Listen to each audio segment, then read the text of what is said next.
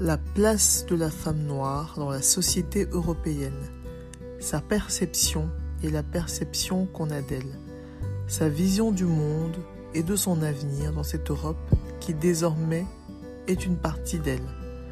Voilà quelques-uns des sujets abordés avec les invités durant ce podcast. Nos discussions vont permettre la synthèse des points de vue, mais aussi mettre en évidence l'hétérogénéité de ce groupe. Le débat promet d'être critique, inspirant, sans langue de bois, une vraie masterclass pour toute personne désireuse de faire bouger les lignes. Afropéenne.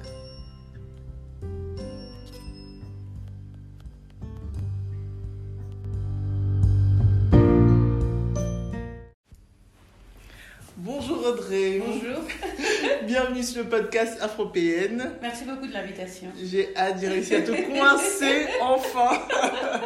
On va pouvoir apprendre plein de choses. Voilà, ouais, ouais. plein de Donc choses, j'ai vraiment hâte. La première question, c'est toujours ça. Enfin, c'est même pas une question, hein, c'est Ouais. juste simplement peux-tu te présenter? Oui, d'accord. Donc mon nom c'est Docteur Audrey Flamme-Gomsic. Mhm. Je suis euh, docteur en chimie physique et chimie analytique de l'université maintenant qui s'appelle Sorbonne Université à Paris. Ah, voilà, mais ça s'appelait euh, Paris 6 avant, euh, Université Pierre et Marie Curie avant. Ok, oui, oui, oui. Voilà, je suis euh, donc une spécialiste du développement durable. Donc j'ai travaillé dedans euh, depuis 20 ans, donc avant qu'il y ait un nom. Ah, ouais. Voilà. Et j'ai commencé par nettoyer l'environnement que les entreprises polluaient. Et ensuite, j'ai bougé en amont pour les aider à produire sans polluer l'environnement et surtout des produits qui sont bien aussi pour le consommateur. Ok. Alors moi, en tant que chercheuse, parce que j'étais chercheuse, donc beaucoup de, les chercheurs ont deux choix, ou ils grandissent horizontalement et ils deviennent experts experts dans ce qu'ils font, Mhm. ou ils grandissent verticalement et ils deviennent directeurs de recherche, euh, exécutifs, etc. Et moi, j'ai grandi verticalement euh, parce que c'était un choix, ce que je voulais faire, et j'ai toujours travaillé en, en ent- en entreprise. Parce que pour deux choses, c'est que quand on est jeune, on est idéaliste, et on se rend compte, et je me suis rendu compte très vite en fait, que les entreprises ne deviennent pas vertes parce que c'est bien, elles deviennent vertes parce que ça rapporte. Et en soi, je trouve pas que ce soit un gros mot en fait. Parce qu'une entreprise qui est bien pour l'environnement et pour la société, qui ne fait pas d'argent, elle meurt. Donc ça n'a aucun intérêt. Et donc en grandissant verticalement, eh bien, je me suis intéressée au développement durable de façon holistique. Et en fait, on se rend, on se rend compte que les personnes qui s'occupent que de la planète, en fait, c'est une erreur. Mhm. Que le développement durable, c'est aussi les gens et c'est aussi l'argent. Et donc c'est pour ça qu'on entend parfois euh, People, Planet, Profit, ce qui veut dire développement durable environnemental, Mhm. social et économique. Ok. Donc j'ai grandi, je suis devenue exécutive, CEO, je suis devenue euh, managing director d'une entreprise qui n'était pas la mienne, j'ai travaillé pour des boards en tant Ok. qu'employé. Et là, en fait, j'ai toujours mis les principes du développement durable sans forcément le dire. C'est-à-dire, euh, bon, pour l'environnement. C'est-à-dire qu'une entreprise va, va avoir des problèmes de cash flow, va me dire faut régler le cash flow. Alors cash flow, ça veut dire qu'elle n'a pas assez de cash Oui. pour faire ses trucs et donc du coup elle est obligée d'emprunter alors que fait de l'argent à la fin de l'année. Eh bien moi j'allais résoudre ça en, en pensant au développement durable. On regarde euh, bah, quand j'achète des choses, pourquoi j'achète pas en plus grosse quantité pour que j'ai moins de transport et du coup j'ai moins de frais de transport. Et bien pour l'environnement c'est bien aussi parce que j'ai moins de fois le mec qui vient, euh, euh, ces déchets, comment on fait pour en avoir le moins possible à la fin Parce que les déchets, c'est des taxes. Et donc, du coup, si j'ai moins d'excès, j'ai moins de taxes. Euh, toutes les entreprises qui ont fait euh, paperless, ça veut dire sans papier, et ben c'est aussi ça. Si j'achète moins de papier, et ben, c'est moins j'ai de l'argent que je sauve. Voilà, plein de choses comme ça que les gens pensent pas, mais qui en fait commencent le développement durable. D'accord? Et il y a autre chose aussi, c'est que j'ai fait des mergers. Euh, voilà, j'ai- j'ai mergé. Définition. Oui, c'est quand, une c'est quand un groupe achète une compagnie et l'intègre dans le groupe. Ok. Voilà. Ouais.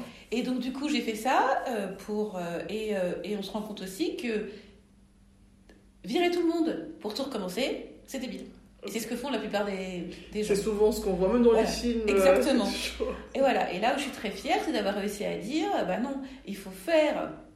Il faut designer l'entreprise comme on la veut, quand les deux, dans, les- dans le cas parfait où les deux ont mergé, ça s'est bien passé. Mhm. Et après, on, on fait les jobs, les nouveaux jobs, les, les différents jobs qui vont être là maintenant, et on demande aux gens qui sont là, est-ce qu'il y a des jobs qui vous intéressent? Et on les, on les, on les forme. voilà, parce que comme ça, on perd pas le savoir-faire. Et ceux qui disent non, moi, cette nouvelle, cette nouvelle organisation ne me plaît pas, on les aide à partir, parce qu'on sait jamais. Là où ils vont aller après, ça peut devenir des clients, en fait. Donc, il faut jamais, il faut toujours penser en fait à plus long terme qu'un mois. Il faut penser à deux ans, trois ans. Quand tu parles de vision holistique, c'est vraiment c'est hyper complet. Hein. Et donc, donc j'ai fait ça. Alors moi, ma particularité, c'est que par choix, j'ai toujours travaillé dans des PME pour des grosses boîtes. Donc j'étais jamais, j'étais, j'avais toujours ce regard extérieur. D'accord mhm. Et quand j'ai eu 40 ans, on est, on est managing director, euh, gérante. En gros, j'étais à la tête d'une compagnie qui n'était pas la mienne. D'accord Tu as fait ça, tu as 40 ans et tu te dis qu'est-ce que je fais de ma vie maintenant? Parce que c'était mon but, euh, voilà. Et donc j'ai été headhuntée, c'est-à-dire qu'on est venu me chercher pour faire une merger de deux grosses euh, entreprises. Et du coup, en étant engagée en tant qu'employée, en fait, je me rends compte que faire du développement durable, c'est beaucoup plus simple quand on est à l'extérieur de l'entreprise, pas quand on est engagé. Parce que euh, on vous on t'engage pour faire des choses rapides, que ça marche et que t'as pas la politique, t'as pas voilà. Donc toi tu vois, en plus tu as une vision beaucoup plus moins, t'es pas dans une boîte quoi. Tu mmh. vois l'entreprise dans son dans son totalité, donc c'est beaucoup plus facile pour dire aux gens, bah fais ça, ça sera bien pour toi. Comme ça c'est lié à ça, c'est lié à ça. Donc il y a trois ans maintenant, avec un partenaire, j'ai créé une entreprise, on a co-créé une entreprise qui s'appelle Trianon Scientific Communication. Mm Trianon pour les trois piliers People, Planet, Profit. Ok. Scientific pour dire que nous on part de data, on est tous les deux scientifiques, tous les deux mhm. PhD en, chimie, mhm. et tout ce qu'on fait part de data, c'est pas philosophique. Et communication parce que Déjà, on ne peut pas faire de développement durable sans communication, et aussi parce qu'on s'occupe de lisser, enlever euh, tout ce qui est greenwashing et social washing dans les entreprises. D'accord et donc, ça, maintenant, tu as plein temps dans cette entreprise. Voilà, vrai plein temps. Moi, j'étais un peu. Euh, faut pas faire comme moi. Hein. Et moi, du jour au lendemain, j'ai démissionné. oui, non, faut pas faire Et j'ai fait mon truc. Mais bon, en même temps, quand on a une idée quand très on a une idée, voilà. Faire. Donc, moi, c'était pas, c'est pas un nouveau boulot, c'est la même chose que j'ai décidé de faire euh, pour moi-même, enfin, en créant mon entreprise. Et en faisant ça, en fait, donc moi je suis une femme noire, pour ceux qui ne me connaissent pas, mon partenaire euh, est un homme blanc, d'accord? C'est le monsieur que j'avais vu. Tout à fait. Il s'appelle Marcus Fanslow, il est aussi docteur en chimie, mhm. aux deux chimies différentes, mais still.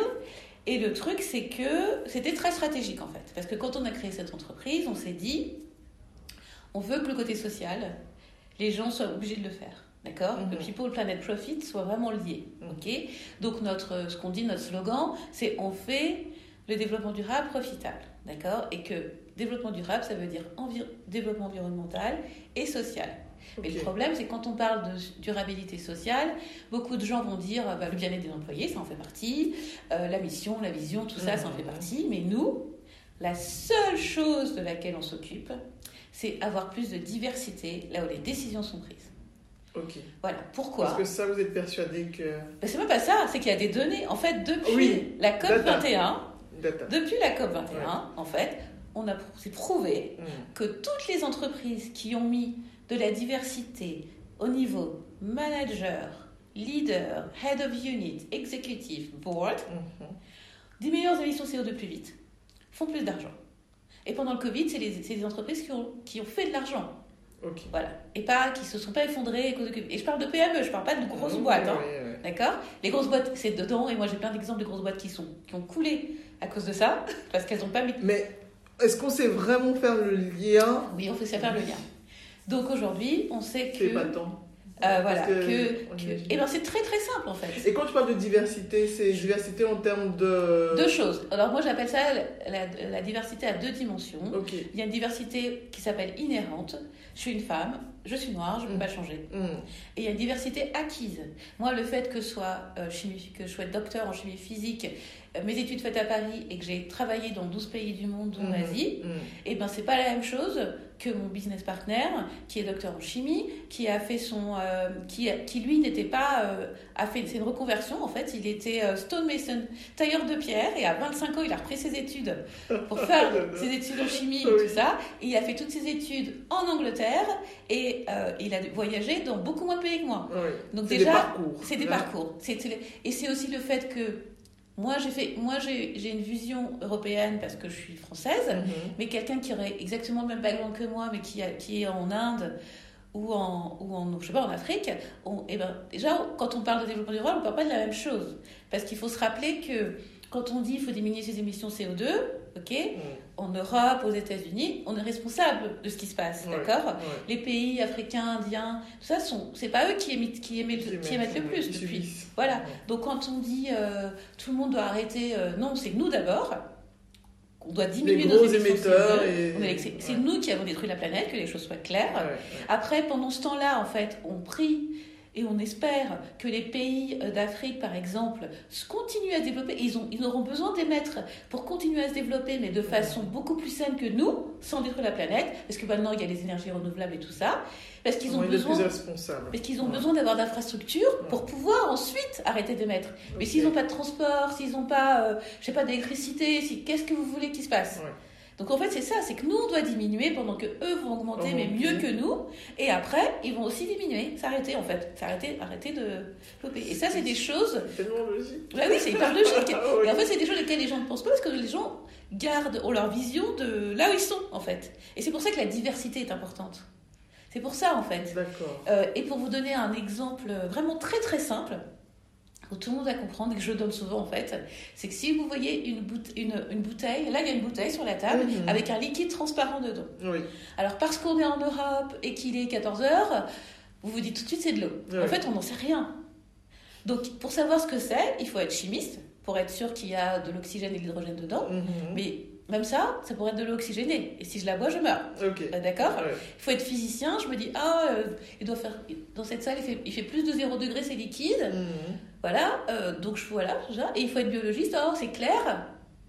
Donc, euh, il n'y a pas de micro-organisme dedans, donc je peux la Mhm. boire sans, sans ça, me- ça me rende malade, en fait. Ça, c'est déjà rien que la diversité de background. Pour les trois, juste pour le verre d'eau. Ouais. Donc, pour regarder un truc, en fait, il faut plusieurs façons de le regarder pour innover et pour être sûr de résoudre le problème. Sinon, et c'est ça en fait, tout, tout ce qu'on quand on parle de climate change, de développement durable, de trouver des solutions, en fait, il faut trouver des solutions pour tout le monde. C'est pour ça qu'il faut diversité de background, il faut aussi diversité de. de euh, par exemple, il faut des gens qui aient un, un problème. euh, de, de mobilité, parce que comme ça on sait que si je mets ça là, bah, tout le monde peut y accéder. Ouais, Et si j'ai un problème pour la personne qui est invisibilisée, en fait, je sauve le problème pour tout le monde. Ouais. Voilà. Moi, par exemple, les masques, ça, j'ai toujours, dès le départ, j'étais hyper choquée que on fasse pas des masques transparents pour les gens qui lisent sur les lèvres. Ouais. D'accord? Alors d'autres vont vous dire oui, mais c'est du plastique. Mais je dis mais pendant le Covid, de toute façon, le plastique était obligatoire.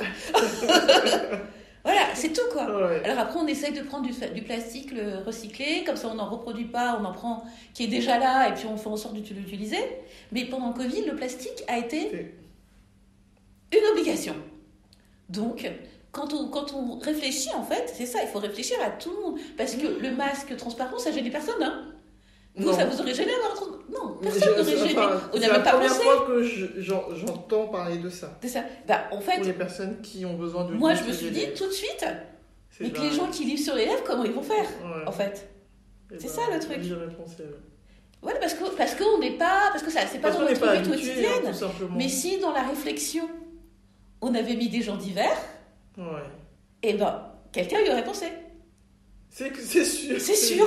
C'est sûr. Mais depuis tout à l'heure, je t'entends parler et j'a- j'arrête pas d'avoir ce, ce petit truc qui euh, clignote dans mon esprit en disant il faut juste de la bonne volonté. Ça, c'est très dur. hein. Alors, il y a deux faut choses. Que les gens aient envie. euh, Non, alors maintenant, moi je, moi je m'en fiche en fait. Que les Ouais. gens aient envie, que les gens y croient, ou que les gens le fassent parce que la loi les oblige, mhm, je n'ai rien à faire. ouais. Il faut le faire.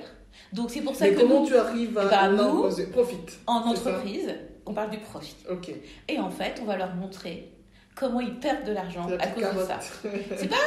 Une entreprise a besoin de gagner de l'argent. Mhm. Donc si c'est ça qui est leur, leur moteur, tant mieux. Moi je trouve pas que ce soit... euh, faut être, maintenant je vais être hyper, euh, comment on dit, euh, je vais être provocante. Mhm. D'accord? Vous avez des gens qui sont au pouvoir et qui n'ont pas envie de laisser leur place.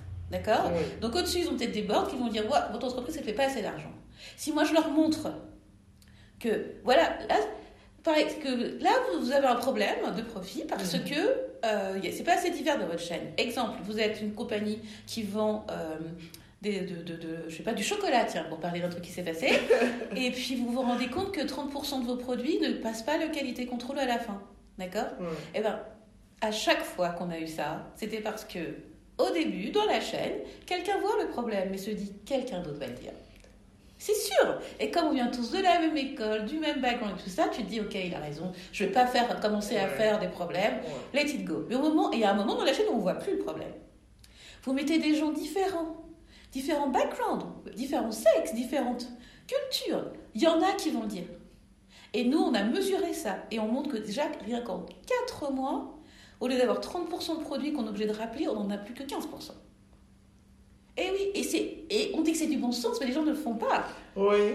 D'accord Moi, je suis impressionné parce que ce que, ce que tu dis, c'est pour moi, ça, ça, ça a tout son sens. Ça a tout son sens. Mais ce qui m'impressionne, c'est que c'est scientifique. Là, vous avez Ah essayé non, bien sûr. en... Puisque parce qu'on est des scientifiques, nous. Oui, Donc mais nous, tant mieux. C'est comme quand on faisait la recherche. C'est c'est plus un avis. C'est plus un avis, voilà. Tout a besoin d'être documenté. Nous, on a fait ça depuis, moi j'ai fait ça depuis 20 ans. Moi, dans les entreprises dans lesquelles j'ai travaillé, euh, je faisais euh, hyper attention. Mhm. Je, je mesurais ce genre de choses. J'ai souvent engagé des gens qui, sur le papier, n'avaient peut-être pas le diplôme, mais parce que leur background était, euh, était euh, je me disais, ça, ça va, ça va, ça, on va avoir besoin. Et après, les former en leur disant, tu vas en cours du soir.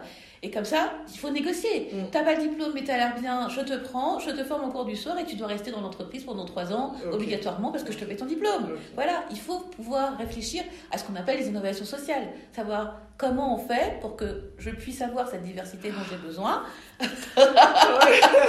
Je suis toute. euh, Bah oui Et ça, c'est facile en fait. Mais...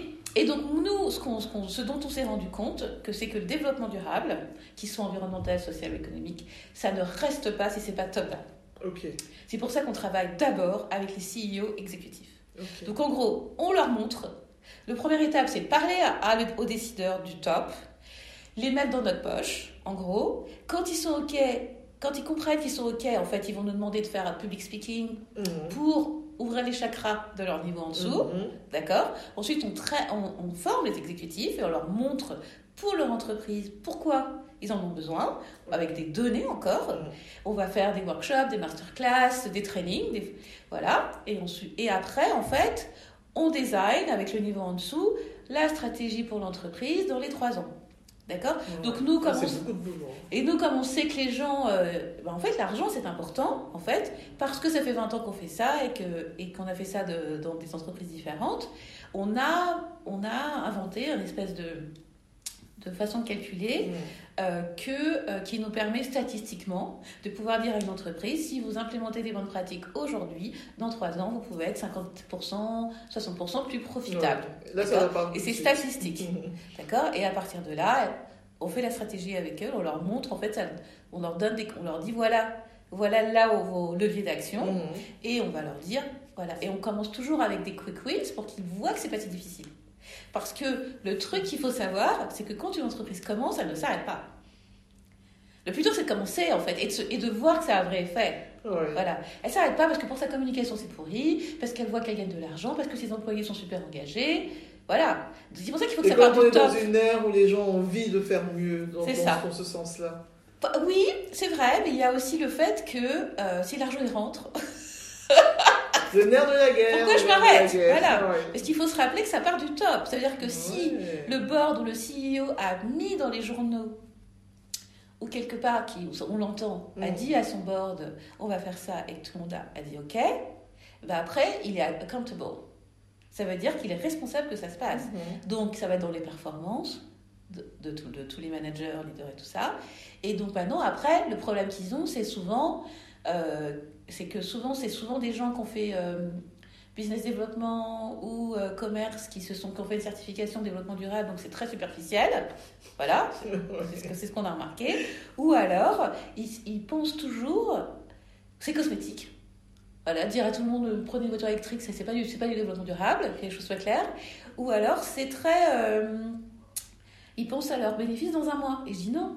À partir du Ouais. moment où on fait du développement durable, il faut se dire Durable. que c'est durable. Donc les vraies transformations, c'est à moyen terme. Mm.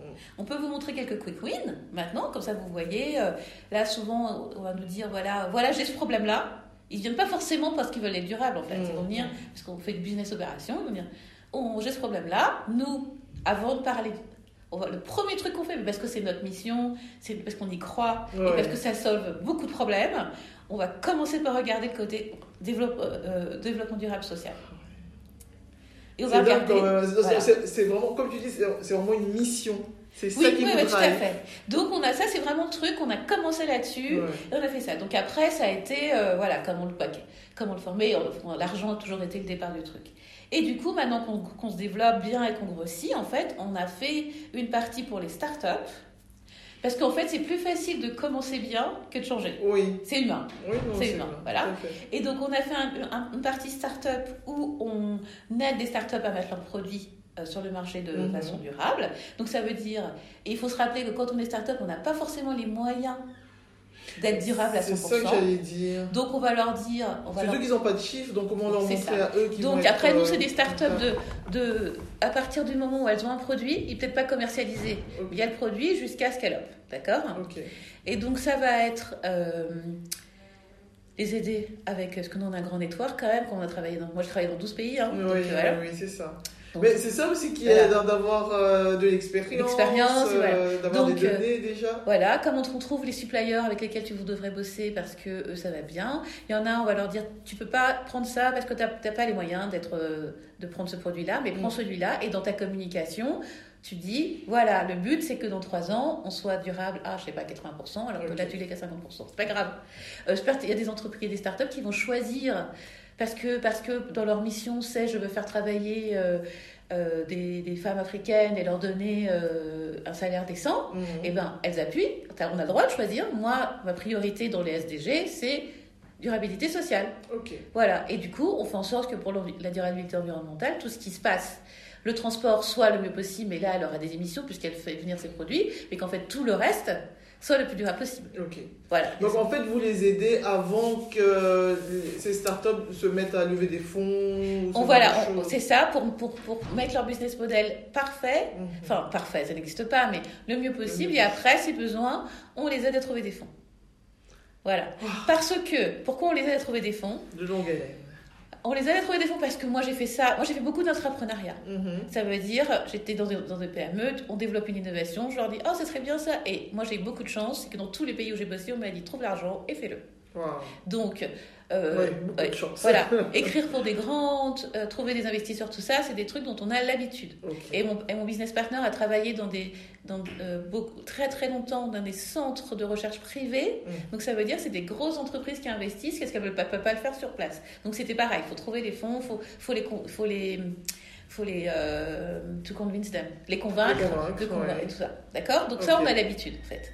Et donc ce qu'on fait, et nous dans la dans l'entreprise, dans Trianon Scientific Communication, on a fait le choix de travailler avec des des euh, fondateurs de, de start-up, Mhm. dans le côté start-up, euh, qui ont des backgrounds divers. Ça veut dire, Ah oui, donc Des femmes. Toujours dans la diversité. donc on prend des, des femmes et des hommes non blancs et des femmes, bien sûr, euh, non Mhm. blanches. Pourquoi? Parce que dans le monde et à Bruxelles, sur 100 euros donnés en subside ou par des investisseurs, Mhm. 70 euros vont à des hommes blancs, Ouais. 20 euros vont à des femmes blanches. Ok. Hein Voilà. J'entendais 6 pas autant. euros, Oui. 6 euros vont à la population asiatique. Ah ouais. Parce que voilà. Parce que sont. Et tout le reste, c'est-à-dire femmes, Ah ouais, noirs, hein. latinos, Débrouillez-vous euh, voilà. qui. Prennent les 80% qui restent. Ouais. non, non, non. Voilà, voilà. Je savais que ce serait des proportions euh, dans ce type-là, mais Si, si, c'est assez, c'est assez grand. Il y, a, il y a plein de données à Bruxelles, donc c'est facile de les trouver. Et donc, du coup, mais, mais c'est à Bruxelles, aux États-Unis, c'est partout, Oui, hein, oui, d'accord Donc, du coup, en fait, euh, nous, on se dit, comme on les aide à pitcher Mm. pour qu'elles utilisent ce, que, ce qui est perçu comme une faiblesse, Mhm. comme leur force, Mhm. en fait. Comment on fait Cette diversité. Voilà, cette diversité. Et comment on fait pour dire à des gens investissez chez nous? Ben, Parce que en gros, euh, parce qu'on est des, parce qu'on est une femme, parce qu'on est black, on est tout de suite vu moins bien. Mais c'est un bien, hein, comme moins bien, moins compétent, moins Ouais. voilà. Parce que moi, je vous dis pas tout ce que j'ai dû avoir, euh, voilà. Mais c'est ça. On va en parler. Mais euh, et donc du coup, voilà, on les aide à utiliser ça comme une force. Ok, on les aide à comment répondre aux questions pourries, parce que parce qu'il y a les femmes et euh, toutes les populations non blanches ont toujours des questions hallucinantes, Ouais, hein, qui ouais. n'ont pas lieu d'être en fait, mais qui sont toujours là, parce qu'il y a des biais en fait. Et donc c'est- il- dingue parce que j'ai euh, une autre euh, invitée qui est passée sur le podcast et qui expliquait que elle a été dans une levée, mais un truc que féminin. Donc elle se disait là, c'est un peu plus safe. Ouais, elle s'est mangée un truc d'une violence. C'est violent, Ouais. oui, c'est très violent. Et Ok? pourtant, elle se disait entre femmes, ce Entre sera. femmes. euh, plus Non, non, non, c'est toujours violent, euh, d'accord? ouais. Et, et, euh, et, euh, et je peux dire que euh, et moi là-dessus, je l'ai vu depuis très longtemps, donc je suis extrêmement stratégique à, ce, à ce niveau-là. C'est-à-dire que même quand je faisais de l'entrepreneuriat et, qu'on allait, et que j'allais pitcher avec des investisseurs, dans mon équipe, j'avais toujours des hommes blancs. et même s'ils étaient en dessous de moi dans, la, Ouais. dans les hiérarchies, et même si... Euh, et même si, franchement, euh, à, à certains niveaux, voilà, je savais que quand on allait pitcher, il y a trois étapes. La première étape, c'est pas moi. Ok. Voilà. Ils voient que je suis là, mais c'est pas moi. Donc du coup, je les traîne, je les entraîne, je les forme pour que ce soit parfait. Hein. C'est ça le problème. Et, et que eux, c'est de la formation. Et que moi, j'adore la transmission, c'est pas le problème. Mais dans ma stratégie du truc, je veux l'argent à la fin. Ouais, je sais ça. très bien que la première étape, c'est pas moi. Ouais. D'accord Ouais, La dernière, parce que ça chez peut être toi, moi. c'est le but. c'est hein. cash. Ouais, Oh, ouais, c'est le but. Quel est l'objectif? C'est ça. Donc la dernière étape, ça l'a peut être moi parce qu'ils m'ont vu dans les trois Mmh. fois. Ils ont vu que c'était des petits jeunes et que je les ai formés, qui pitchent très bien. Donc ils se disent Ah, elle a peut-être un truc. Voilà. Et donc, mais la première étape, c'est pas moi. Ça, c'est sûr. Ok? Ouais. Donc voilà. Et donc du coup, là, quand on est, on est fonda- fondateur de son entreprise et qu'on veut aller pitcher, voilà, moi, j'utilise toute mon expérience de machin pour leur dire, voilà comment vous répondez à ces questions-là, voilà comment vous pitchez, vous euh, et donc selon en fait son comme on est, parce qu'il y en a qui sont comme moi, qui sont un peu euh, pushy et donc du coup on peut y aller cash. Il y en a qui sont plus timides, donc on Oui. utilise la force de la personne en Mhm. fait pour dire voilà on va travailler sur l'équipe. Peut-être que la personne n'a pas encore, mais dire ah oui mais je suis je suis au fait de ça, donc voilà qu'est-ce que je recherche, tout ça. Voilà, on va être vraiment très précis là-dessus parce que euh, c'est important et parce que c'est pas juste, mais c'est comme ça. Voilà. Non, c'est pas Pour l'instant c'est comme ça. Mais, mais Voilà. c'est comme ça. C'est Voilà, comme ça. c'est Il va ça, falloir c'est comme ça. composer avec. On, va, on doit composer avec, voilà. Mais d'un autre côté, parce que je suis, euh, je suis assez réaliste et assez euh, franche là-dessus, peut-être que les gens vont pas aimer, mais je me dis, si c'était inversé, voilà, est-ce qu'on serait mieux? J'en sais rien, en fait. Je suis sûre que non. Voilà. Je Donc, pense que euh, c'est juste euh, euh, l'esprit humain qui s'exprime. Enfin, Et maintenant, voilà, et maintenant, Je- il est temps que ça change. Je trouve que, en fait, et ce que je dis, c'est c'est atroce de dire ça, mais je trouve que George Floyd, en fait, Mhm. a été un bon déclencheur. Et ce que j'espère, c'est que les gens vont pas s'arrêter, ça continue à. ce sera continue pas juste une à- mode Voilà, un mode, effet voilà, c'est ça. Parce qu'en fait, ça a permis à beaucoup de gens de se réveiller, en de fait. se réveiller. Voilà.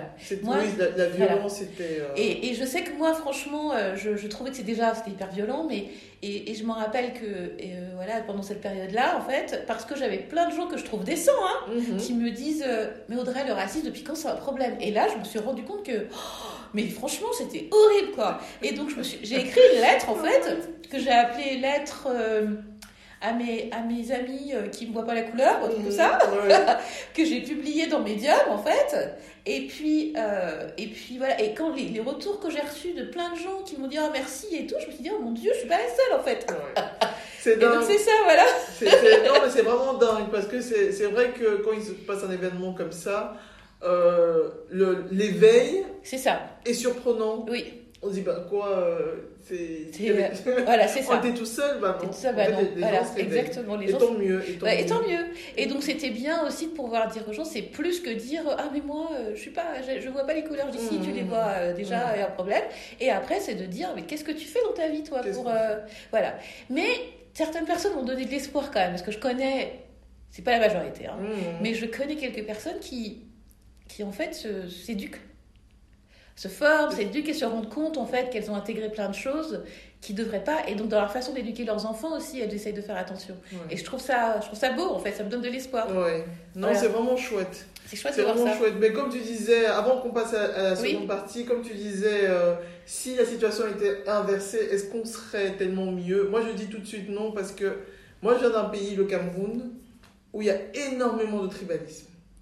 C'est un truc. Moi, j'ai grandi dans une petite zone du Cameroun très protégée et donc j'ai été confrontée à ça vraiment très tard. d'accord Et je dis toujours aux gens que ça a été plus violent que Oui. d'arriver en Europe et de vivre le racisme. c'est ça moi je suis dans- à Paris d'accord et mes parents aussi viennent euh, euh, ils sont originaires du Cameroun. Euh, mais ils sont arrivés en France euh, très tôt hein. Mais voilà mais, mais leurs parents sont camerounais étaient pardon et donc du coup et moi j'ai lu le livre de Michelle Obama Ah, Ok. moi, je l'ai pas fini. Voilà. Et donc Michelle Obama, ses parents lui ont dit Tu es noir, ça va être un handicap toute ta vie, il faut que tu apprennes à vivre avec. Moi, mes parents m'ont dit Ouais. Si tu n'y arrives pas, c'est de ta faute. T'as qu'à travailler. C'est que je travaille pas assez. ça, Non, non, mais c'est vrai. hein. Donc, moi, même en étant, en étant en France avec des parents avec des super boulot, hein, Mmh. dans des quartiers où j'étais la seule noire, Mmh.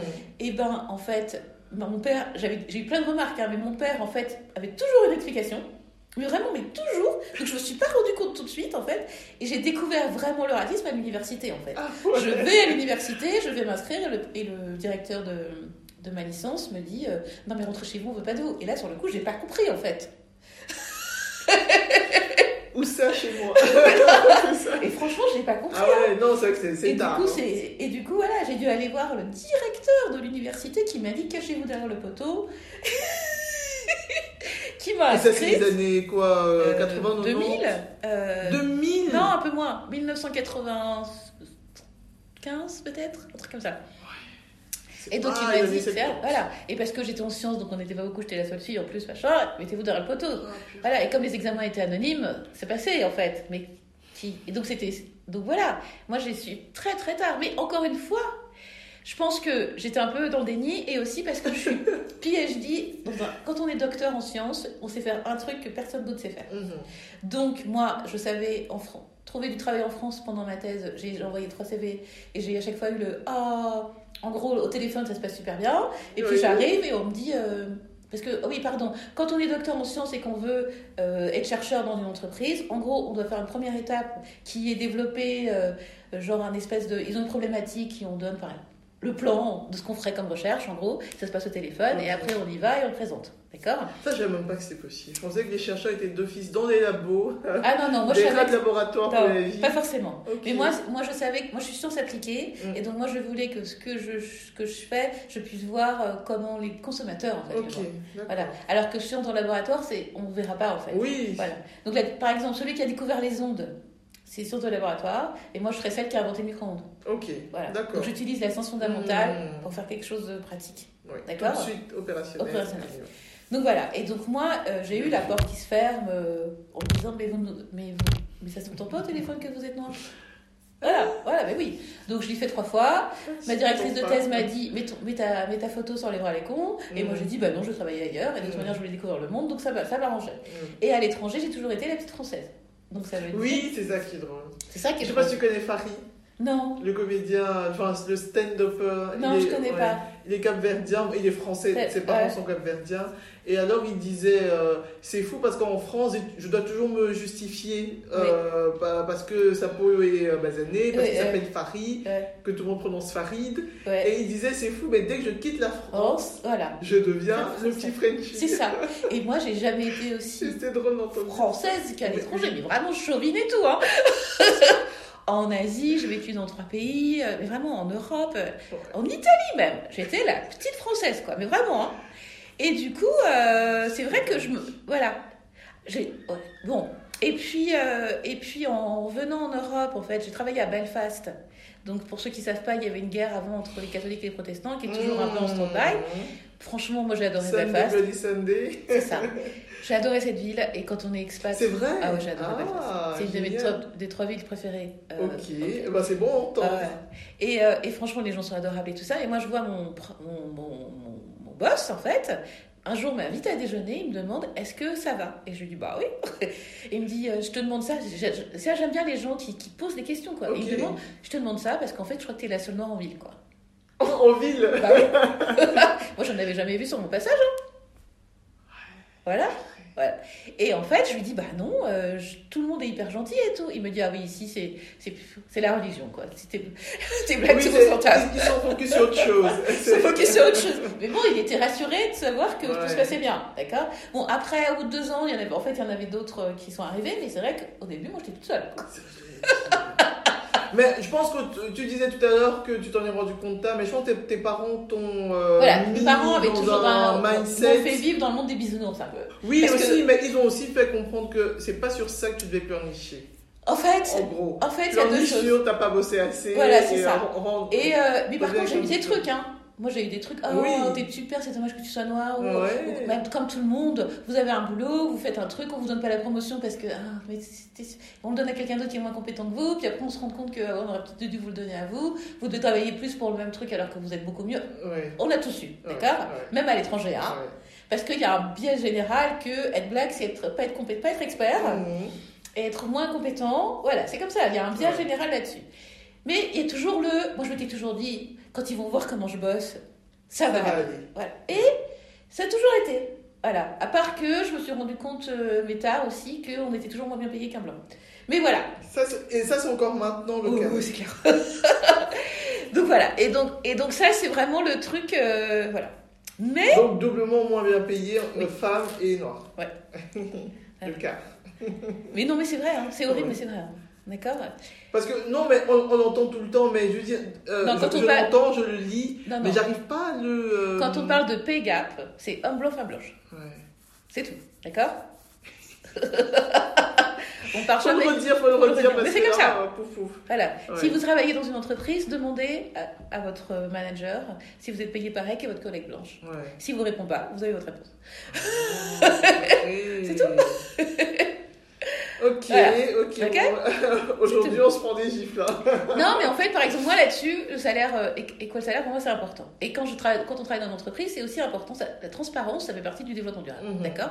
Donc nous, comme on sait que c'est un sujet qui est touchy ici en Europe, qu'est-ce qu'on fait? On a un exercice qu'on fait qui marche à tous les coups. On demande aux gens, écrivez sur leur papier, donc il n'y a pas leur nom, Mhm. votre salaire, votre niveau dans l'entreprise, voilà, et vos années d'expérience, d'accord? Et on classe les papiers ensemble par niveau. Quand c'est des grosses corporations, hein, par niveau, voilà, par année d'expérience, et puis comme ça, Mhm. chacun voit son papier. Mais moi, je sais pas qui est qui.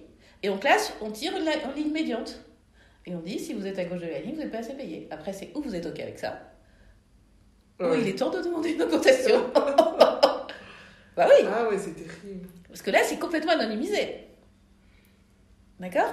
Et comme ça, on se rend compte, en fait. Ouais. Donc voilà. Data, data, data. Data. quand, les, quand les entreprises, mais des entreprises qui acceptent d'être transparents là-dessus, c'est pas encore la majorité. Oui, Moi, je vois les entreprises qui vont accepter de faire ça. Donc, encore une fois, il faut que le CEO soit dans votre poche, sinon c'est impossible. Ouais, hein. ouais, ouais, ouais, D'accord.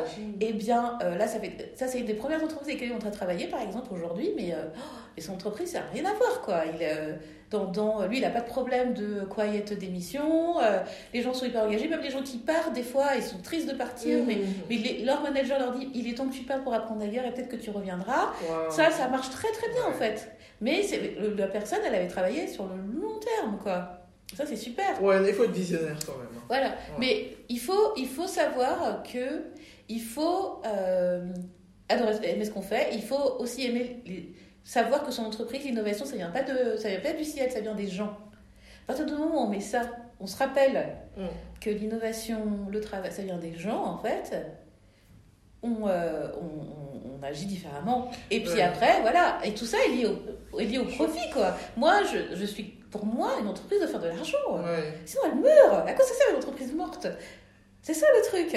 Non mais c'est dingue, hein, mais je pense qu'on est tellement formaté à penser autrement Oui. que heureusement ce truc du profit tu le mets tout de suite en avant, Oh. mais on est tellement formaté à penser autrement, à, Tout à fait. À- la transparence, c'est pas quelque chose qui est si évident. Mais non, ça. et en fait, ça paye toujours. Oui. Et là, aujourd'hui, les entreprises, elles auront intérêt à faire ça parce qu'avec le Green Deal, il faut qu'elles se changent pour que des investisseurs potentiels investissent chez eux. Parce que Mm, mm. les investisseurs, maintenant, ils ne peuvent plus investir dans des boîtes qui sont pas durables. Hein. Ouais.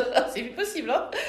Donc voilà. Et, et tout ça. Et donc, du coup, il y a plein de- de- d'endroits. il y en a qui vont venir nous voir parce qu'ils achètent tout en Chine et qu'avec le Green Deal, ça va être horrible. Ouais. Et donc on leur, a- on leur montre que bah, près de chez eux, il y a des gens qui font presque la même chose. Et ce serait bien d'aller leur parler pour voir si si on ajoute ce produit dans leur chaîne, est-ce que ça change quelque chose? Et souvent ça change pas grand-chose. Mhm. Et donc je leur dis, ben voilà, maintenant vous achetez à côté, ça vous coûte. Ça vous coûte le, un petit peu plus cher pour le produit lui-même, mais comme vous n'avez pas le transport, ça vous coûte beaucoup moins cher. Et comme il n'y a plus de transport, vous, vous diminuez vos émissions CO2. Voilà. Vous faites euh, une pierre deux coups. Voilà. Et ça, c'est pour votre rapport euh, euh, ESG qui va être obligatoire pour tout le monde bientôt. Ça, c'est super. Par exemple. Voilà. Tout le monde est au courant que ça va être obligatoire. Moi je ne le savais pas. Donc, euh, donc c'est bien de, de, de, de, de- Et donc, il faut pouvoir parler aux gens Mm. en partant d'eux, en fait. Et pas un truc général que tout le monde doit suivre. C'est ça. Voilà, il faut C'est pas de la religion. C'est pas de la vraiment, religion, euh, non. ouais. Et on a le droit de. Et moi, il y a des gens qui viennent me voir en disant Ça me fait chier, mais je sais que je dois le faire. Et voilà. Et moi, et moi j'ai aucun problème là-dessus, Ouais. quoi.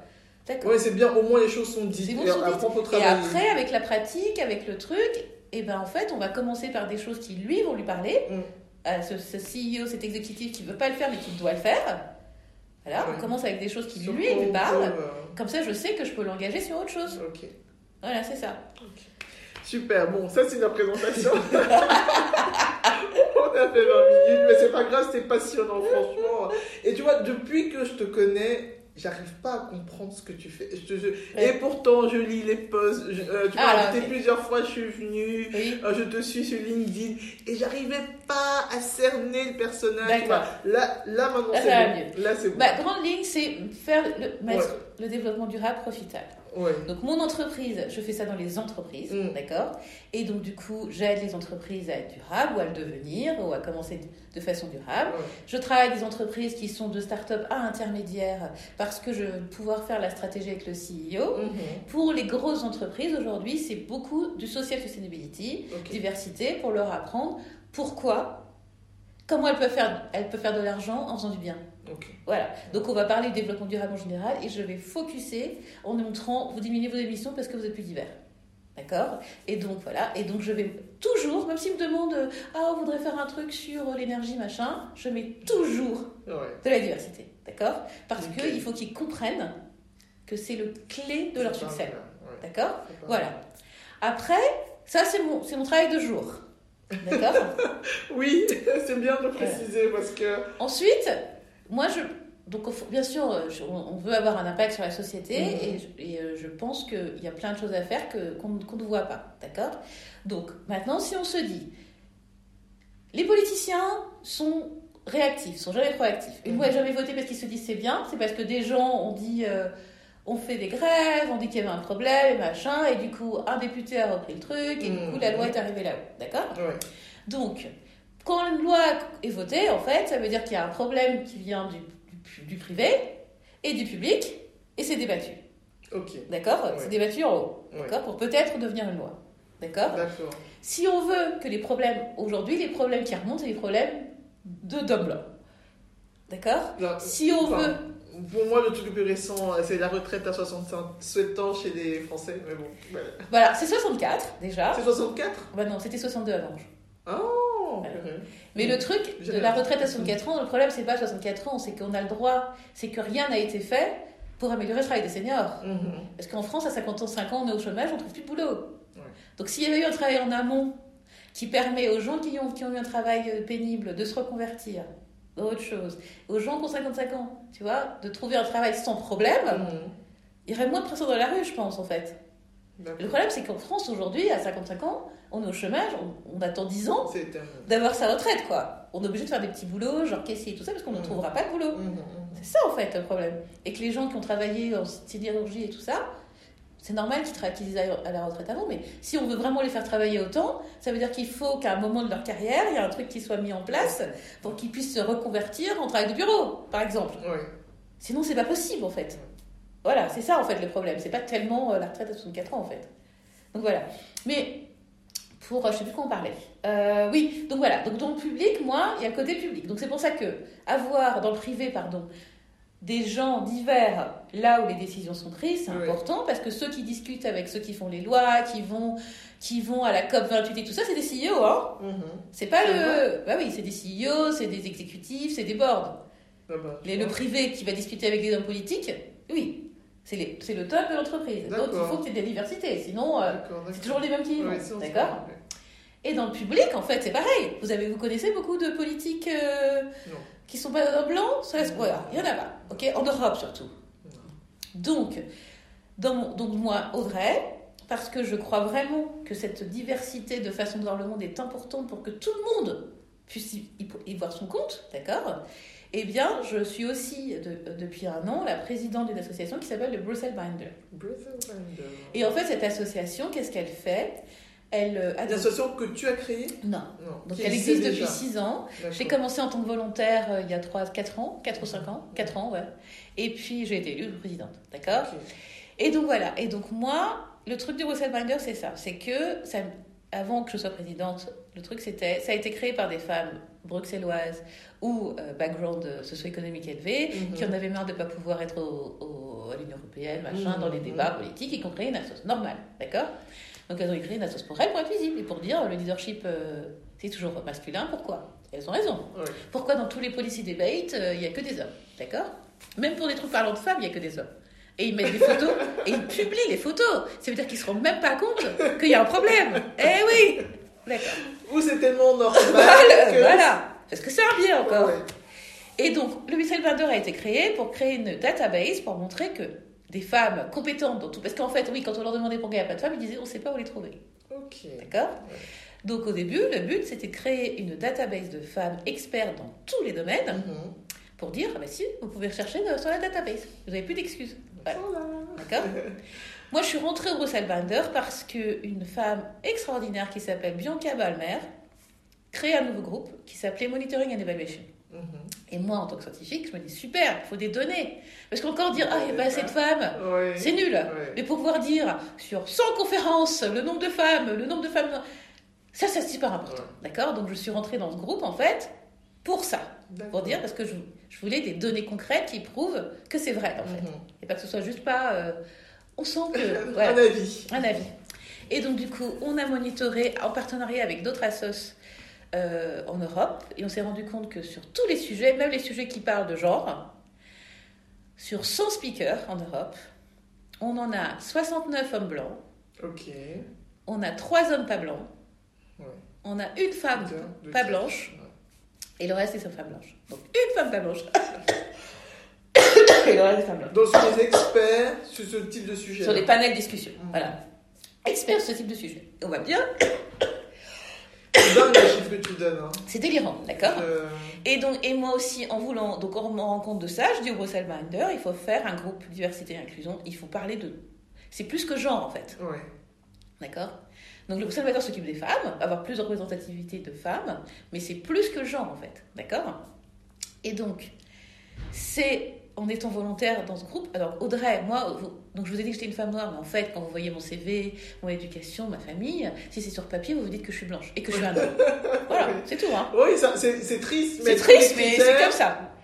Et donc, et donc j'ai rentré là pour pouvoir voilà, donner mes- mon expertise, Ouais. mon temps pour pouvoir faire ça. Mais en fait, je me suis rendu compte, elle parle pas pour moi. Pourtant, en socio-économique background, on est pareil. et je me suis dit, elle parle pas pour moi. Et en fait, c'est comme ça en fait que j'ai découvert ce que voulait dire euh, white feminism. D'accord? Parce qu'en fait, Moi, j'ai découvert ce mot ici. voilà, et donc À j'ai lu une thèse là-dessus en fait. Une thèse là-dessus, il y a une thèse là-dessus. Et donc je me suis dit, ok, moi maintenant il y a deux choix. C'est je donne pas mon temps à une entreprise qui, à une organisation qui veut pas comprendre en fait. Mhm. Et donc du coup, euh, j'étais prête à partir en fait. Mhm. Mais euh, le- la présidente précédente en fait se- se- s'est rendue compte qu'il y avait un problème Mm. et, et, et personne, deux personnes du board ont step down et il y a des nouvelles élections et je me suis présentée Mhm. en disant je veux parler de intersectionnalité L'intersection. voilà et que ça c'était important.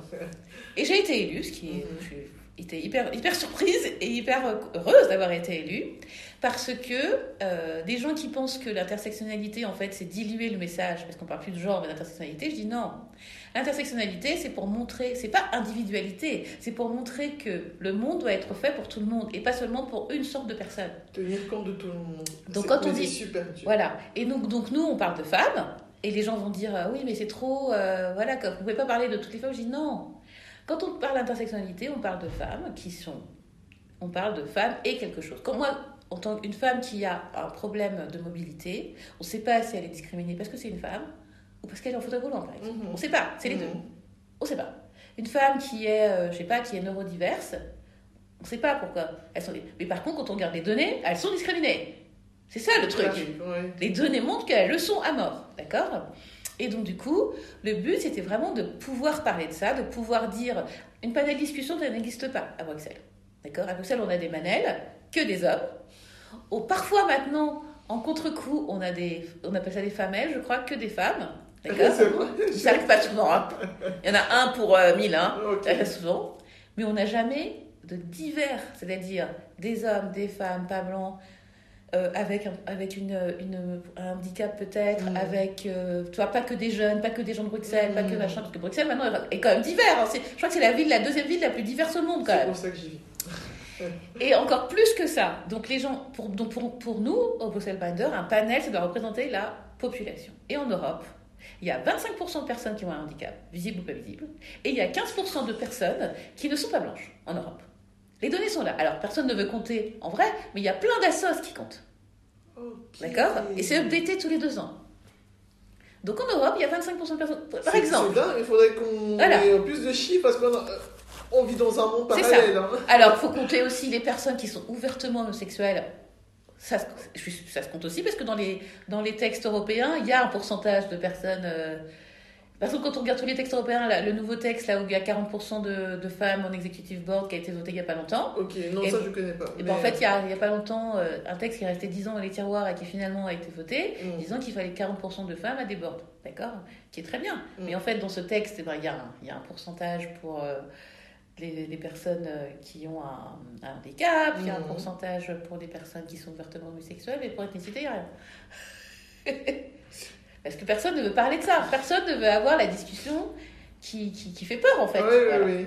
Mais il n'y a, pas, a pas à avoir peur. Les gens. Il y a des données. Pourquoi, pourquoi Voilà. Il y, a des, il y a des données et on les utilise. Point barre. Et puis les gens qui ne veulent pas avoir ces discussions dans leur travail, pourquoi? Posez-moi la question. Moi, toutes les personnes que je connais à qui on a posé des questions ne sont jamais dit euh, Je te réponds pas, tu devrais savoir. Jamais. Voilà. Il y, a, il y a deux cas de figure. Il y a des gens qui ont, et qui devraient ne pas le faire d'ailleurs, qui ont un travail et qui en plus doivent éduquer les autres. Non, tu, oh, tu donnes un bouquin et tu leur dis lis ça, on discute. Quand vous allez faire le tour du monde, vous lisez des trucs sur le pays. Hein. Quand vous allez au resto, vous regardez le guide, le guide du resto. Donc pourquoi pas ça? C'est de l'éducation. Et après, on en discute. Mais, ou alors, les entreprises engagent des gens compétents pour former tout le monde. C'est pas aux gens qui sont discriminés de devoir former la population. Je veux dire, ils sont fatigués, quoi. avoir des discussions. éducateur à temps plein. C'est ça. Avoir des discussions pour voir que, tu, que, quelqu'un veut me poser des questions, il n'y a aucun souci. On a une discussion autour d'un café. Mhm. Je te dis, lis ce bouquin, parce que c'est la base, et puis après tu viens et tu me poses tes questions. Ok. Mais c'est pas à moi d'éduquer toute la boîte, parce qu'il n'y a pas eu, parce qu'il y a un problème. Comprenez? Et les gens qui font ça gratuitement, en plus de leur boulot, quoi Oui, oui, oui. C'est ça qui est délirant. Voilà. Et qu'ils font avec beaucoup d'enthousiasme et qui se disent Oh, ma boîte va avancer, mais en fait, ça n'avance pas. Parce que vous n'avez pas le budget, parce que ça vient pas de là-haut. Mhm. voilà. Et donc, euh, ça, ça n'avance pas. Vous vous fatiguez pour rien. C'est ça le truc, en fait. Donc, c'est pour ça que pour moi, je, je viens de là-haut. Donc même quand quelqu'un dans une boîte vient me voir... ton message. Ah oui, ah, même quand quelqu'un dans une boîte vient me voir et, qu'on parle de, voilà, je voudrais faire ce training, je dis, t'en parles. Est-ce qu'au prochain réunion, on peut avoir ton manager? Avec le manager, je dis, est-ce qu'on pourrait avoir votre directeur? Mhm. Voilà, il faut que ça vienne de là. Sinon... Efficacité. L'efficacité est zéro, parce que moi, je, je monitore tout. Je fais un training pour un truc, je regarde les effets. Donc on dit, pourquoi vous voulez ce training? Qu'est-ce que vous espérez améliorer en faisant ce training? On mesure les effets un scientifique ah bah oui. Sinon, ça n'a aucun intérêt, en fait.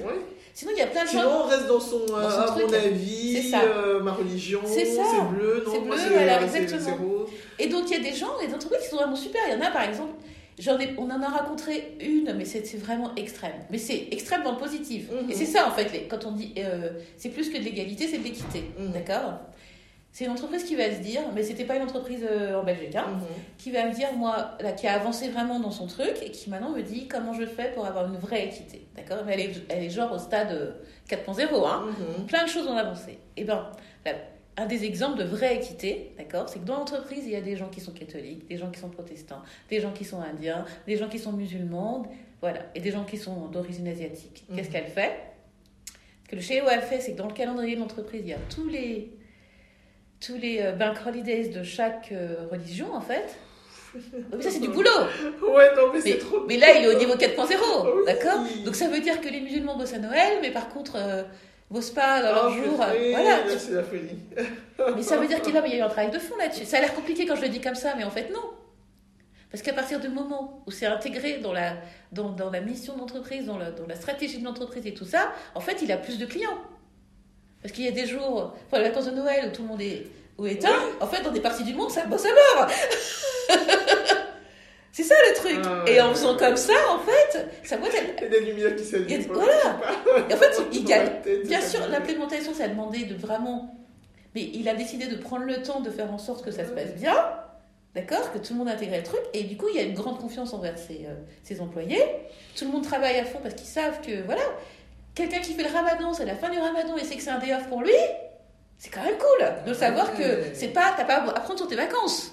C'est comme tout, toi, tu bosses à Noël parce que Noël, tu t'en fous, mais Mhm. ramadan, ramadan, c'est important pour toi. Voilà. Et ça, voilà. Et là, c'est vraiment quand on est au niveau de l'équité. C'est-à-dire qu'il y a eu ouais. tout le travail d'avant, de transparence, de machin, de je fais confiance aussi à mes employés, de je montre à tout le monde à toutes les étapes comment je rapporte de l'argent avec ça, en fait. Il montre à son board à chaque fois. chaud, hein. Bah oui, mais en fait, ça se mesure. Ouais.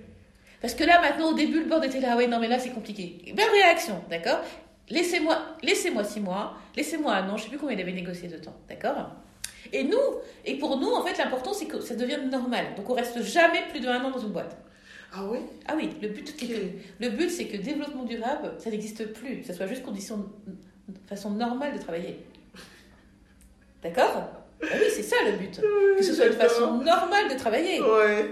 Moi, je transpire un peu parce que je- j'ai pas une grosse entreprise, Ouais, hein, ouais. un petit cabinet, mais même à, à- à mon tout petit à niveau. tous les niveaux, on peut faire plein de trucs. le- les tonnes de trucs à transformer. Mais non, mais voilà. Donc, et- j'imagine une grosse boîte. C'est- pour ça que les boîtes qu'en fait, qui ont déjà des chiffres sustainability officer, on ne travaille pas avec elles à ce niveau-là parce que euh, c'est une personne, enfin un département qui fait tout. Alors ça devrait être cross-département. Mhm, Et donc moi, il faut que je puisse parler au CEO, au board. Donc on travaille jusqu'à intermédiaire, 4000. Ok. Parce que le CEO est toujours approchable. Ouais. D'accord? Pour pouvoir changer toute l'entreprise, pour, pour, pour qu'à chaque poste, en fait, on peut dire qu'est-ce que ça veut dire pour toi? D'accord? Dans les grosses boîtes, on fait beaucoup de public speaking, on ouvre les chakras beaucoup. Voilà. Ouais. Et puis, il y en a. Et puis, on va faire des, par département. Donc, il va faire un groupe, va le faire. Donc, le CEO va me dire voilà, je voudrais que vous essayiez dans ce groupe-là. Mhm. Et, et- mais en fait, là où ils ne comprennent pas encore. Donc, on va le faire sur un truc précis parce que pour montrer, en fait, quick win, que ça peut avoir un impact super. Mais le, le point négatif, c'est qu'en fait, on ne peut pas être durable tout seul. Donc, même une équipe dans une grosse zone ne peut pas être durable. Il faut qu'on est durable avec les équipes qui interagissent avec moi, avec mes fournisseurs à l'extérieur, avec tout ça. Et donc, c'est beaucoup plus facile quand on a, quand on a la- l'action sur le CEO, en fait. Parce qu'on va lui dire, ben, regardez vos fournisseurs, par exemple. Ils sont tous en Chine, il y a un problème. Donc, il faut, il faut rapatrier de plus en plus. Déjà, diversité d'endroits. Euh, après, vous travaillez que avec euh, des gens, euh, même diversité de fournisseurs. D'accord Pas travailler qu'avec des hommes, pas travailler qu'avec des femmes. Ça vous permet, si jamais il y a un problème, Tout. Vrai. bon, on a, on a un, Ouais. un backup, en fait. Mhm. Si je travaille qu'avec le même type de personne, le jour où il y a grève et que ça a un problème, tout le monde fait grève. Tout le monde fait. Bah oui Et, Et c'est pour ça que la à tout, diversité est importante. Parce que je vois un problème avec différents yeux. ouais, ouais. Et Et ça, c'est la base.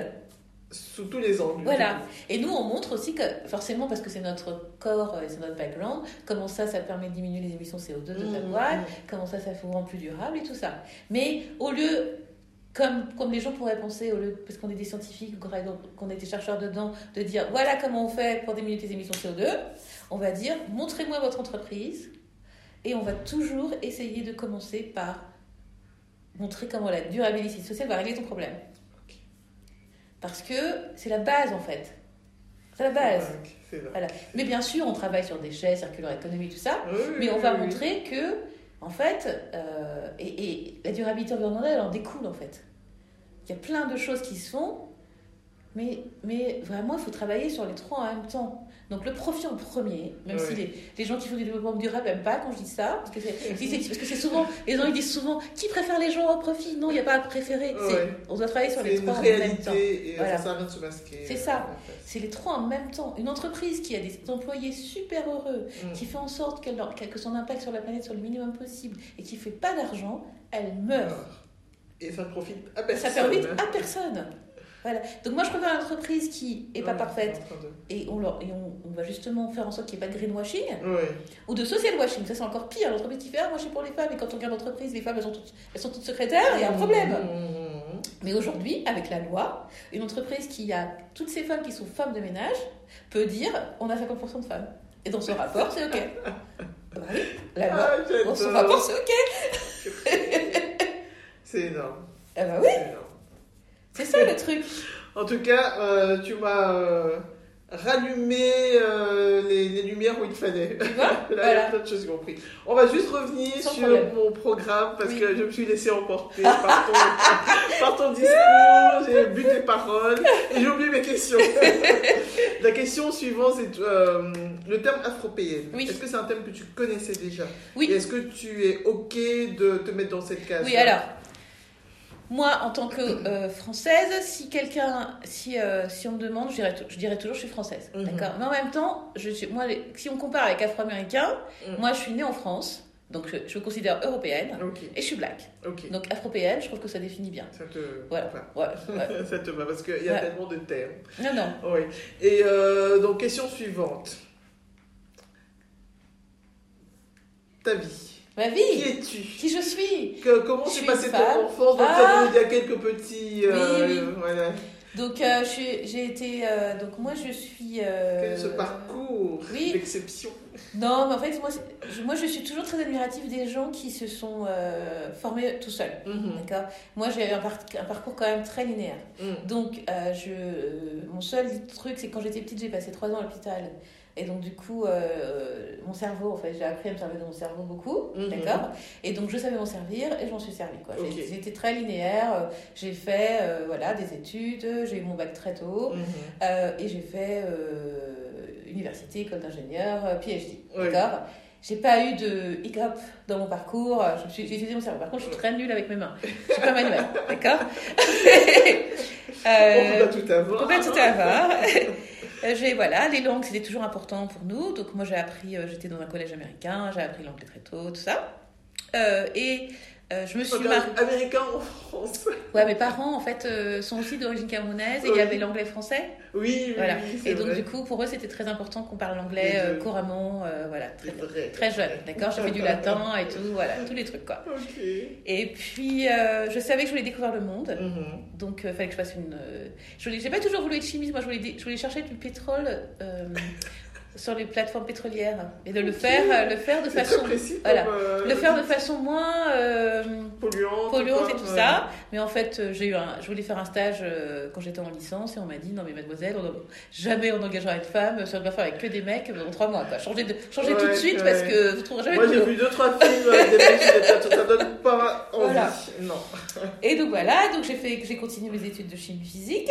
Et puis en fait, j'ai failli savoir conduire un avion avant de conduire, en fait, parce que quand j'étais en euh, dernier, avant ma thèse, l'année avant la thèse, je, donc, à, à l'époque ça s'appelait un DEA, un Ouais. diplôme d'études approfondies. Mhm. Donc on faisait un master, un diplôme d'études approfondies, et après la thèse, d'accord?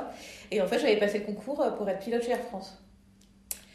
Et, euh, Oh. ouais, et donc, et en fait, euh, je, je, et le- l'examen, en fait, le dernier examen du pilote était en même temps que mes examens à l'université, en fait. Ah. Et donc, je vais parler à un pilote qui me dit, je lui demande qu'est-ce que je fais, et il me dit, va passer tes examens à l'université, parce que pilote maintenant, c'est chauffeur de taxi. C'est plus aussi bien qu'avant. Ouais. Et il avait raison, parce que quand je vois euh, C'est la personne qui fait basculer. voilà, c'est euh, ça, qui fait ouais. basculer les trucs. Et je suis très contente, hein, d'avoir j'ai voyagé dans plein de trucs, et j'ai fait des projets super. Donc euh, voilà, entre utiliser des, nano- des nanoparticules, utiliser du CO2 pour faire autre chose. Mhm. Euh, j'ai travaillé en food, cosmétiques, textiles, énergie, matériaux, en gros, voilà. Euh, j'ai travaillé vraiment euh, pour des choses fantastiques comme nettoyer les vestes de pompiers parce qu'on s'est rendu compte que les pompiers mouraient à, 50 à 60 ans alors qu'ils étaient à la retraite à 55 dans le nord de l'Europe. Et en fait, c'est parce qu'ils lavent jamais leurs vestes. Donc, ils ont toujours des masques quand ils éteignent le feu, mais ils lavent Mhm. jamais leurs vestes. À chaque fois qu'ils portent leur veste, ils respirent en fait tous les contaminants. Ok, d'accord. Et donc, du coup, on a inventé une machine à laver qui permet, parce qu'on ne peut pas les laver avec de l'eau en fait. Et donc, du coup, on les lave avec du CO2, il y a une certaine... et, et du coup, on les, euh, et, ça, et ça garde toutes les propriétés, Ok. du ignifuge, hydrophobe et tout ça. Et donc voilà, donc ça c'est super, j'ai travaillé sur des projets vraiment extra, Ouais, avec des équipes super. Et j'ai vécu de- en Asie, en Europe et en Europe. Voilà. Parce que tu étais dans des entreprises qui. Parce que en fait, euh, je m'ennuie vite. Donc en gros, après ma thèse, j'ai été recrutée en Malaisie. Mhm. Je savais pas où c'était sur la carte. Mhm. Ils sont venus à ma soutenance de thèse à Paris, ils m'ont engagée, j'y suis allée. Euh, après, je suis restée en Asie dans d'autres pays parce que en fait, oh, je reste trois ans et puis je m'ennuie et donc je cherche dans un autre pays le, le niveau dessus. Ok. Voilà, j'ai fait comme ça en fait. Voilà. Et puis je suis revenue en Europe parce que au bout d'un moment, l'hiver me manquait. Ah, euh, on va couper cette podcast.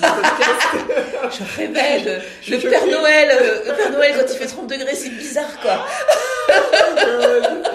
non, vraie française. Voilà, le fromage, l'hiver me manquait. Ah Donc voilà, je rêvais d'allumer le chauffage en fait. Voilà. Donc je suis venue en Europe et j'ai fait euh, Italie, Belfast, Amsterdam et je suis arrivée en Belgique. D'accord Et franchement, je pensais que la Belgique, ce serait comme la France. C'est pas du tout comme la France. C'est marrant, l'Europe, qu'on soit tous si à côté et tous si différents. Oui. Mais, donc, donc j'habite à Bruxelles, quand je dis Belgique, c'est Bruxelles.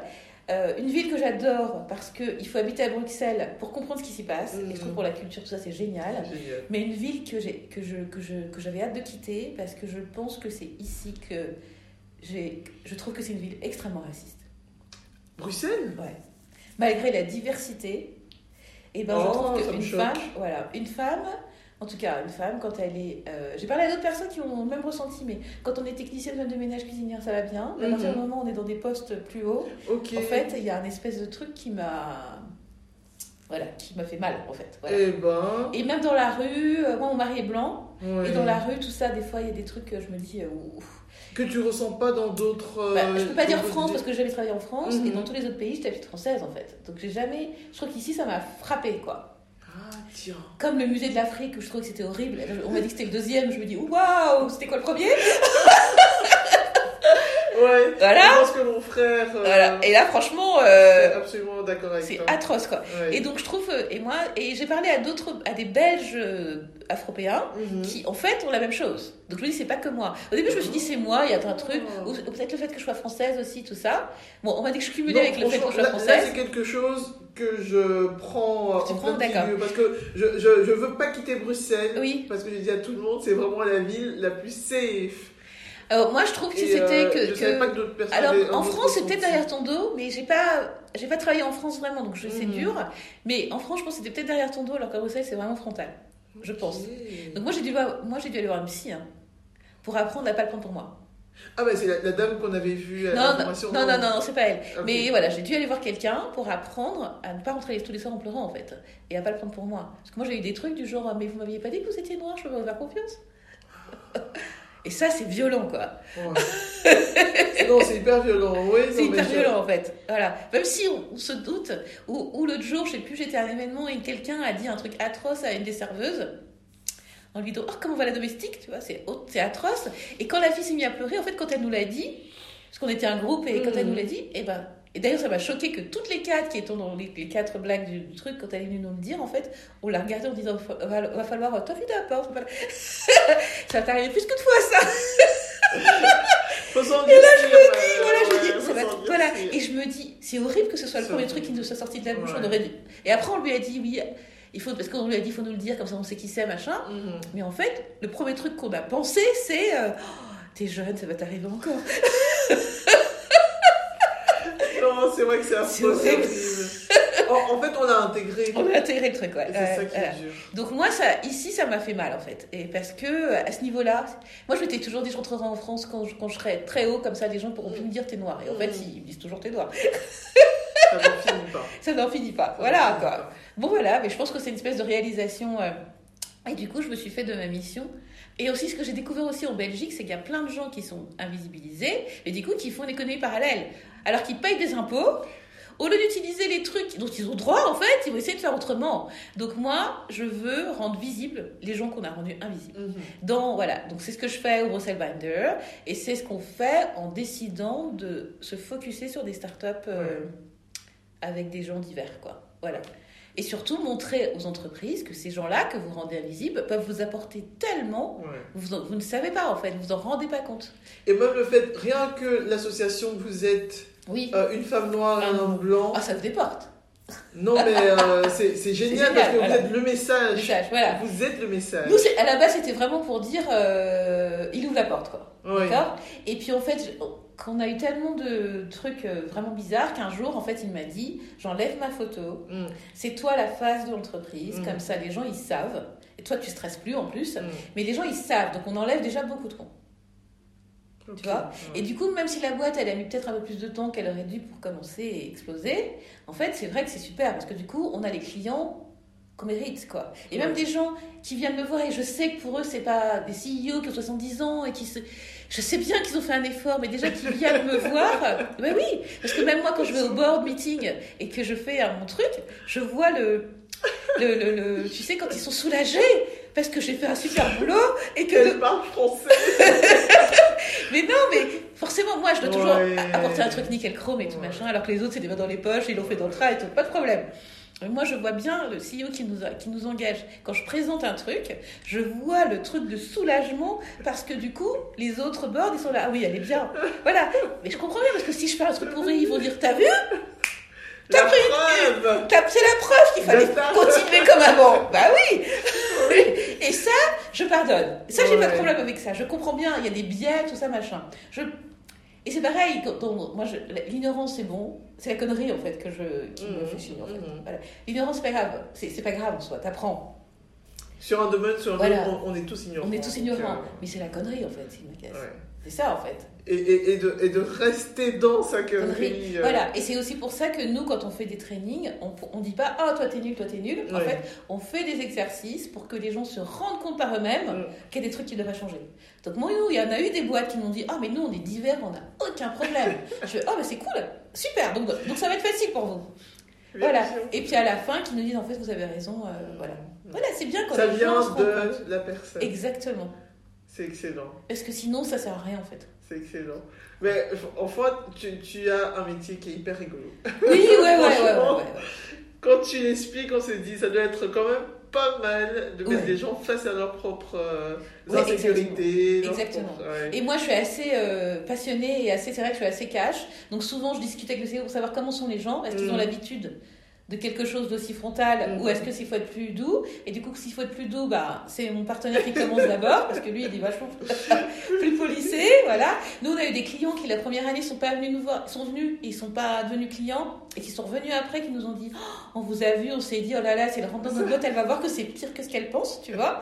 Et puis après, on travaillait avec nous et qui nous ont dit, ah non, mais en fait, vous allez à notre vitesse, c'est bien. Mhm. Mais, mais je, je sais que moi, je fais peur au début parce que je suis hyper passionnée par mon truc. Mais en fait, tu as ce truc très cash. Ouais. Même dans ta façon de parler, Oui. hein, simplement. Donc même, même quand tu parles d'un truc normal, genre je vais manger ou boire de l'eau, on se dit euh, qu'est-ce qui va nous arriver après? Non mais moi j'ai eu cette impression dès le début. Je Ouais. me disais euh, purée, moi j'aimerais pas avoir euh, à dans une discussion. Mais en fait, non, parce que c'est important de. euh, les gens se rendent compte en fait. Oui. Je suis hyper passionnée, j'ai mon truc, j'ai l'air comme ça. Mais derrière que de la bienveillance. Voilà, Et ça, et ça se Et ressent c'est aussi très hyper vite. important Ouais. d'écouter pourquoi en fait ils ont des blocages, pourquoi c'est comme ça, pourquoi ils pensent qu'il n'y a pas de problème, tu vois, pour trouver en fait l'exercice Ouais. qui va permettre de changer le truc, tu vois, Et j'ai vu que tu avais invité Aurélie euh, Mouloua Oui, ici pour faire ici le jeu des privilèges. Donc Aurélie que j'aime beaucoup. En fait, je l'ai euh, rencontrée à l'ambassade des États-Unis. Mhm. Voilà, on était toutes les deux speakers. Et elle a ce jeu que j'avais vu, et en fait, euh, c'était même pour des gens qui sont. Parce qu'au online, les gens sont plutôt bienveillants, Mhm. ils sont plutôt dans le truc je veux apprendre pour Ah être oui, meilleur. D'accord? Et, et en fait, ce qui était bien, c'est qu'elle montre que même quand on, quand on est euh, dans le- la minorité, en fait, on a des privilèges. Et elle a un exemple que je trouve super. En France, il y a, je ne sais plus le nom de l'association, qui comptait le nombre de féminicides. Et en fait, qui ne comptait pas les femmes trans. En disant Ah, c'est des hommes. Je dis, ben, elles sont aussi euh, tuées. Et en fait, c'est ça, en fait. Quand on, a- il faut pas invisibiliser les gens, en fait. On est dans la minorité quand on est invisibilisé. Voilà. Et là, dans ce groupe de femmes qui étaient pas, euh, qui n'ont pas de privilèges, qui se font tuer quand même, et ben il y avait quand même des femmes qui avaient des privilèges parce que les femmes trans n'étaient pas comptées. Ouais. Et donc c'est ça que ce qu'on veut, c'est que les gens se rendent compte que ils ont des privilèges. Moi, j'en ai. Je suis française, je peux aller dans 143 pays sans visa. Mhm. Rien que ça. Mhm. Voilà. Et donc, il faut se rendre compte qu'on en, en a des privilèges et qu'après, c'est ta façon de te comporter avec, en fait, qui fait la différence. Tu as été éduqué, tu as des biais, euh, voilà, il faut travailler dessus. Moi, en tant que. Moi, je suis. Tout le temps. C'est tout le temps. Moi, je suis. euh, quand je quand j'engageais des gens dans des boîtes, en fait, je me rendais compte, je me suis rendu compte, mais moi, je travaille beaucoup sur ça, sur mes biais. Et à une période où je me suis rendu compte, mais t'engages jamais de blagues. D'accord? Mhm. Et en fait, c'est parce que dans ma tête, si un black faisait une connerie, on allait dire c'est tous les blacks. Parce que c'est vrai, quand une femme fait une connerie, c'est toutes les femmes. Ouais. Quand un homme fait une connerie, c'est l'homme. Ouais. D'accord Ouais. Le black, c'est pareil. D'accord. Et donc, du coup, moi-même, en fait, je me Tu suis. t'es euh, censuré. En fait, en fait, j'ai fait un travail sur moi en me disant, Mhm. mais qu'est-ce que tu fais, quoi? Et du coup, dans, toutes les dans tous mes entretiens, je faisais en sorte d'avoir quelqu'un d'autre, en fait. Pour qu'on ait une discussion et qu'ils me disent, bah lui, il est super, ça machin. Et que moi, je me rends compte, mais tu vois, t'allais encore pas le prendre parce qu'il est black, en fait, parce qu'il va tout est bien. Tu vois Ouais. Mais et donc moi je tous les Mais c'est bien, j'adore parce que tu oses tout dire. ah oui c'est important parce que sinon, comment on comment travaille on travaille si on sinon pas exactement et donc ça c'est important et c'est pareil euh, tu vois au Bruxelles, au Bruxelles Binder dans tous les groupes en fait maintenant on fait en sorte qu'il y ait de la diversité Mm. de tout donc même dans le groupe diversité équité inclusion il y a des blanches de Bruxelles il y a des, des blanches migrantes il y a des Mhm. il y a tout il faut qu'il y ait tout le monde pour qu'on puisse parler à tout le monde en fait et ça c'est hyper important Mais. Non, non, mais, mais c'est pas le mot juste. Mais en fait, je vois l'immensité du travail. Et moi, je vois l'immensité. La fois passée, je regardais une série et je crois que j'ai très vite arrêté de regarder cette série. Ça s'appelle. euh, Oh là là, j'ai oublié. Mais enfin, bref, c'est une série sur le, le monde euh, gay. d'accord Euh, et en fait, on se rend compte des discriminations qu'il y a dans le monde gay par rapport aux personnes, euh, soit qui n'ont pas la même couleur, soit qui sont trans, donc qui sont gays, mais d'origine, Oui. c'était des... je me suis dit, mais en fait, on n'en sort pas. on n'en sort pas On n'en sort Mais, pas. mais il faut se rappeler que c'est humain. D'accord? Notre cerveau veut. rester- La, la zone de confort est confortable. hein. Donc on veut rester dans sa zone de confort. Ouais. D'accord? Moi, Audrey, pour justement rester bien, en fait, je fais en sorte d'aller dans des networks qui n'ont rien à voir avec moi. Je, je- je vais dans des nouveaux networks tous les mois. D'accord? Je, euh, je vais discuter avec des gens qui ne sont pas d'accord avec moi. Je lis des trucs de gens sont pas Quand sur mon feed, fi- sur mon feed LinkedIn, je vois que des trucs où je suis OK, je me dis, Mhm. il faut que tu likes d'autres choses, il y a quelque chose qui ne va pas pour pouvoir avoir dans ma tête me dire tu as, besoin de comprendre ce que les autres comprennent pas comprennent en fait Ok. voilà et parce que sinon mais ça c'est un travail que je fais consciemment que j'ai toujours fait consciemment Ok. d'accord? Et ça c'est un travail et donc les gens sont paresseux enfin la paresse est, Ouais, ouais, un truc oui. humain La zone de confort est confortable. Voilà. Bah, J'allais justement te demander pour finir, quel est ton mantra? Bon, là, tu as déjà Euh, un super moi c'est vraiment euh, voilà c'est vraiment euh, il faut le, le développement durable make, make sustainability profitable Ok. voilà c'est ça Ouais. Voilà. Il faut que l'entreprise soit inclusive, durable et profitable. Voilà. En tout cas, merci beaucoup parce que là, je suis Je suis rassasiée. J'ai j'ai enfin compris. J'ai enfin compris. Je posais la question, donc je suis super contente. Avec plaisir. Merci de m'avoir reçu dans ce magnifique endroit. Ouais, ouais, The très, très joli lieu. Et euh, ouais, c'est vraiment un super endroit. Et merci pour ton temps. Avec Merci d'avoir été aussi généreuse Ah ouais, euh, en, en Et merci de l'invitation, vraiment. Ouais, Et puis, cool. euh, merci pour le podcast, en fait, Oui. c'est super. Même moi, euh, j'ai appris plein de choses. Mais je trouve ça beau de voir. C'est un peu comme le database du Bruxelles Binder, quoi, de montrer qu'il y a plein de femmes euh, qui sont black, qui ont un parcours euh, brillant. Je, ne parle pas que pour moi. Et qui sont très différents. Et qui parce sont très je, ouais, je- tout je à parle tout le temps d'une communauté, mais en réalité, dans la communauté, euh, les gens ne se ressemblent pas. Voilà, c'est ça. Et ça, c'est bien, en fait. Ouais, Il faut que les bien. gens voient que des femmes expertes sont diverses, quoi. Et ça, c'est important. diverses. Ouais. Ah, trop bien. voilà, et ben Merci bonne beaucoup. continuation et euh, je continuerai à te suivre sur LinkedIn. à très bientôt. À très bientôt. Au revoir. Voilà, voilà les amis, j'espère que l'épisode vous a plu et que le podcast vous inspire autant que moi. N'hésitez pas à soutenir le projet en vous abonnant et en partageant les audios avec votre entourage. Laissez des commentaires et plein d'étoiles et à très vite pour un nouvel épisode. Ciao